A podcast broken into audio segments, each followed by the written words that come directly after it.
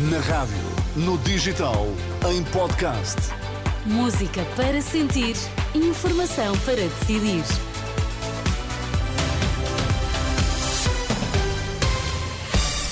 Seja bem-vindo, uma ótima quinta-feira. Olá, Sérgio Costa. Bom dia, Ana. Bom dia, boa quinta-feira. O que é que hoje temos que saber na atualidade? Há uma tendência de aumento da violência sobre idosos, alerta da Associação de Apoio à Vítima. É preciso que o Ministério Público assuma responsabilidades, palavras do Presidente do Sindicato dos Magistrados, no dia em que arranca o Congresso do setor. E bom dia, João Fonseca. Bom dia, Ana. O que é que nos contas no desporto? Temos derby mais logo. É verdade, quinta-feira de Taça de Portugal, o derby da capital e os minutos que faltam jogar do Santa Clara Futebol Clube do Porto. Estão agora 11 graus em Lisboa, também 11 no Porto, estão 10 em Faro. São as notícias na Renascença, 7 horas da manhã.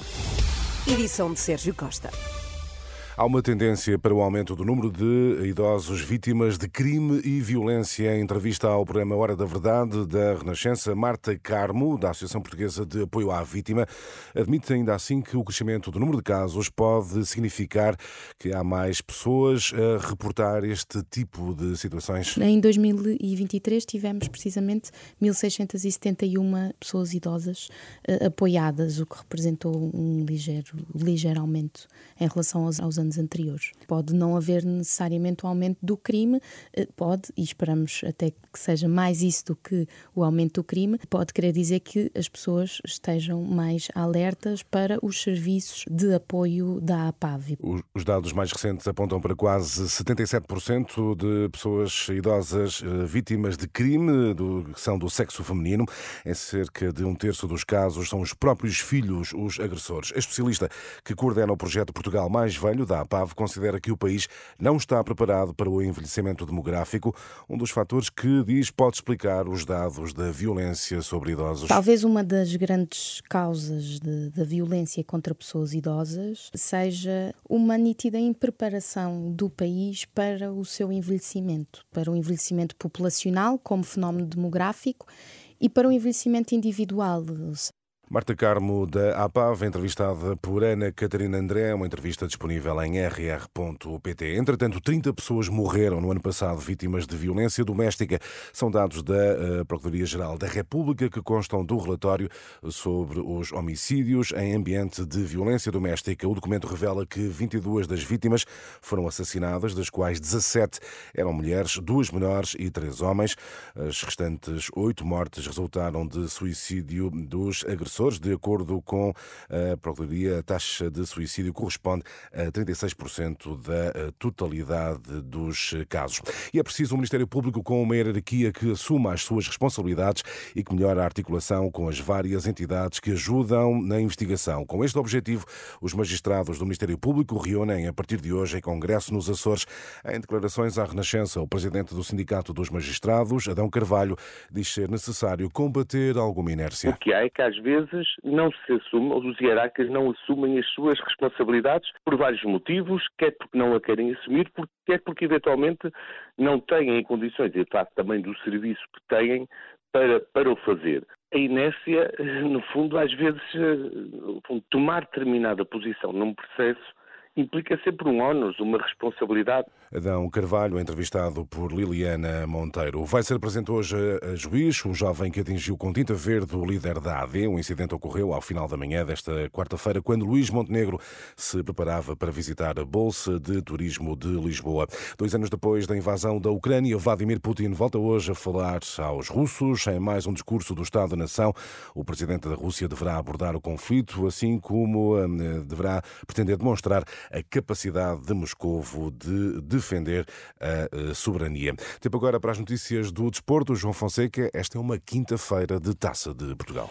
É verdade, e devido ao mau tempo, ficaram por jogar 63 minutos do Santa Clara Futebol Clube de Porto, de 7 de fevereiro, e se nada de extraordinário suceder, o Vitória de Guimarães ficará a conhecer esta tarde o seu adversário nas meias finais. O embate entre Santa Clara e Porto é às 4 da tarde do continente, 3 nos Açores, transmissão em rr.pt. Precisamente hoje começa também a ser jogada a outra meia final, Derby da Capital, 20 e 45, Sporting Benfica em Alvalade e Franco Israel jogará na baliza leonina. Explicou porquê, Ruben Amorim. Não é de não deixar cair os jogadores jogadores. É quando eu acredito que é o melhor para o plantel, eu continuo a apostar mesmo que as pessoas achem que não, porque eu conheço o plantel, sei as opções que tenho. Nós temos um jogo da taça, quem tem sido titular é o Franco, vai jogar o Franco e depois um, logo fazemos a nossa avaliação de jogo para jogo.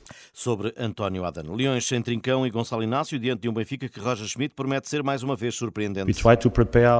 Tentamos fazer algo diferente. Queremos ser imprevisíveis e queremos ter diferentes opções para tornar as coisas mais difíceis para os adversários.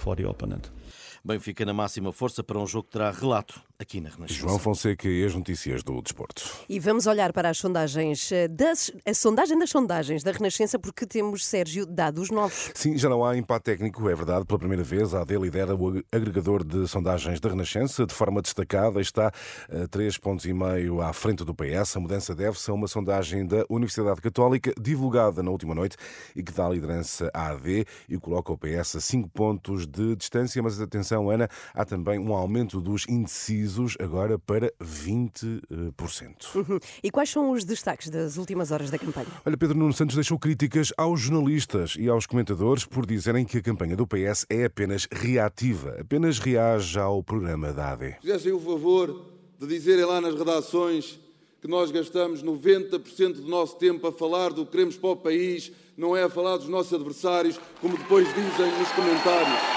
Mas depois deste reparo, no comício de Santarém, o secretário-geral socialista pediu desculpa. Desculpa por falar do programa da AD. Estamos a falar do setor financeiro, da banca, das seguradoras, da grande distribuição e do imobiliário. Eram estes setores que iam ganhar com a aventura fiscal que a direita quer trazer ao país. Não eram as pequenas e médias empresas, que ninguém se engane.